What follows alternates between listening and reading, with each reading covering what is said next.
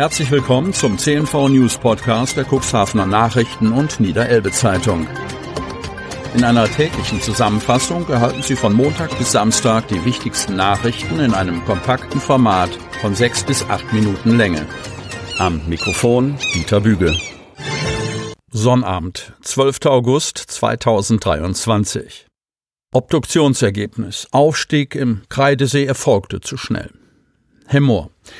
Nachdem Gerichtsmediziner den Leichnam der bei einem Tauchgang im Hemmorer Kreidesee verstorbenen jungen Frau untersucht haben, steht die Todesursache fest. Durch einen zu schnellen Aufstieg sei die 30-Jährige ums Leben gekommen, teilte Oberstaatsanwalt Kai Thomas Breas, Pressesprecher der Staatsanwaltschaft Stade, am Freitag gegenüber unserem Medienhaus mit. Für die Ermittlungsbehörde, welche die Obduktion beantragt hatte, steht damit fest, dass die Taucherin tatsächlich an den Folgen eines Tauchunfalls und nicht etwa durch ein anderweitig bedingtes organisches Versagen gestorben ist.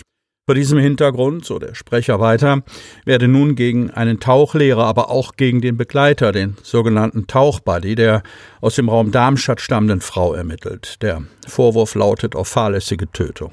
Wie Breas auf Nachfrage hin klarstellte, ist das Ermittlungsverfahren an sich noch kein Hinweis darauf, dass die Begleiter der verunglückten Frau etwas falsch gemacht haben. Ob eine Verantwortlichkeit vorliegt, das prüfen wir im Zuge dieses Verfahrens erläuterte der Staatsanwalt. Besagte Untersuchung geschehe ergebnisoffen, was nichts anderes bedeute, als dass sich am Ende auch herausstellen könne, dass es sich um einen tragischen Unfall gehandelt hat. Wie berichtet war die verstorbene Teilnehmerin eines Lehrgangs gewesen und in einer Fünfergruppe in den Kreidesee hinabgetaucht. In einer Tiefe von 35 Metern kam es nach Polizeiangaben bei der Frau zu Problemen. Daraufhin soll sie in Begleitung eines Tauchlehrers kontrolliert auf eine Tiefe von zehn Metern aufgestiegen sein, von wo aus schließlich ein Notaufstieg veranlasst wurde. Deichbrand. Einige Besucher sollen rechtspolitische Lieder abgespielt haben. Wannhöden, Cuxhaven. Während des Deichbrand-Festivals soll eine Besuchergruppe indizierte Lieder mit politisch rechtsgesinnten Inhalten gespielt haben. Deichbrandchef Mark Engelke nimmt Stellung. Auch die Polizei äußert sich. Vier Tage lang feierten in diesem Jahr 60.000 Menschen auf dem Deichbrandfestival am Seeflughafen Cuxhaven Nordholz und hatten dabei die Gelegenheit, den Sorgen und dem Stress des Alltags zu entfliehen. Doch das Gefühl der Unbesorgtheit soll bei mehreren Festivalbesuchern von einigen Gästen gestört worden sein. So berichtete die Nordwestzeitung NWZ am Donnerstag über einen Vorfall, der sich in einem Zeltkreis auf dem WOMO South Camp abgespielt haben soll. Eine Besuchergruppe habe zu nächtlicher Stunde lautstark aus Musikboxen indizierte Lieder mit politisch rechtsgesinnten Inhalten abgespielt und dazu mitgesungen. Das gespielte Lied Polackentango der rechtsextremistischen Band Lanza wurde wegen Volksverhetzung verboten. Außerdem soll in dem Camp eine Konföderiertenflagge, die ein Symbol für die Sklaverei in den USA und Rassismus darstellt, gehangen haben.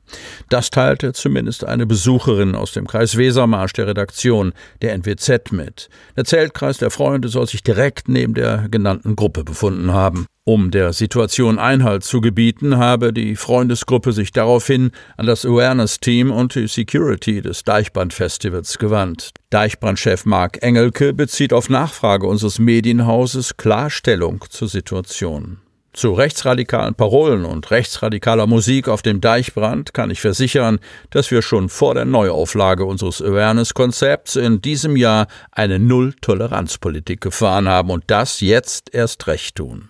Er betont, bei offenem Zeigen gehen wir rigoros vor und dulden nichts. Während des Festivals soll eine Meldung sowohl beim Awareness-Team als auch in der direkten Übergabe an den Ordnungsdienst eingegangen sein, dass sogenannter Rechtsrock in einem Camp gespielt worden sein soll. Der exakte Standort der Campinggruppe konnte aber nicht benannt werden von den meldenden Personen. Unser Ordnungsdienst hat in dem gemeldeten Bereich niemanden antreffen können, allerdings dann vermehrt in dem Bereich gestreift, schildert der Deichbrandchef. Es konnte allerdings weiterhin niemand ausgemacht werden und entsprechende Musik wurde auch nicht mehr gespielt. So habe der Ordnungsdienst der Veranstaltungsleitung den Sachverhalt am nächsten Tag gespiegelt. Eine Weltkomposition für die Stadtkapelle Bremerförde. Ganz neue Töne bestimmen das aktuelle Projekt der Bremerförder Stadtkapelle. In Zusammenarbeit mit Jakob de Hahn, der weltweit meistgespielte zeitgenössische Komponist für moderne Blasmusik, entsteht derzeit ein eigens für das Orchester verfasstes Werk. Der Hahn ist für die Stadtkapelle kein Unbekannter.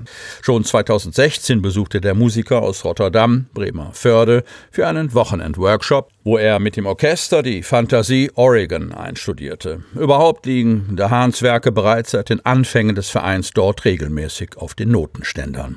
Von daher kam für so ein Projekt, sich für uns ein Stück schreiben zu lassen, nur einer in Frage, betont Dirigent Mirko Bentin. Welturaufführung wird am Sonnabend 9. März 2024 im Stadium in Stade sein. Neben weiteren Werken von der Hahn wird der Komponist das Stück persönlich dirigieren.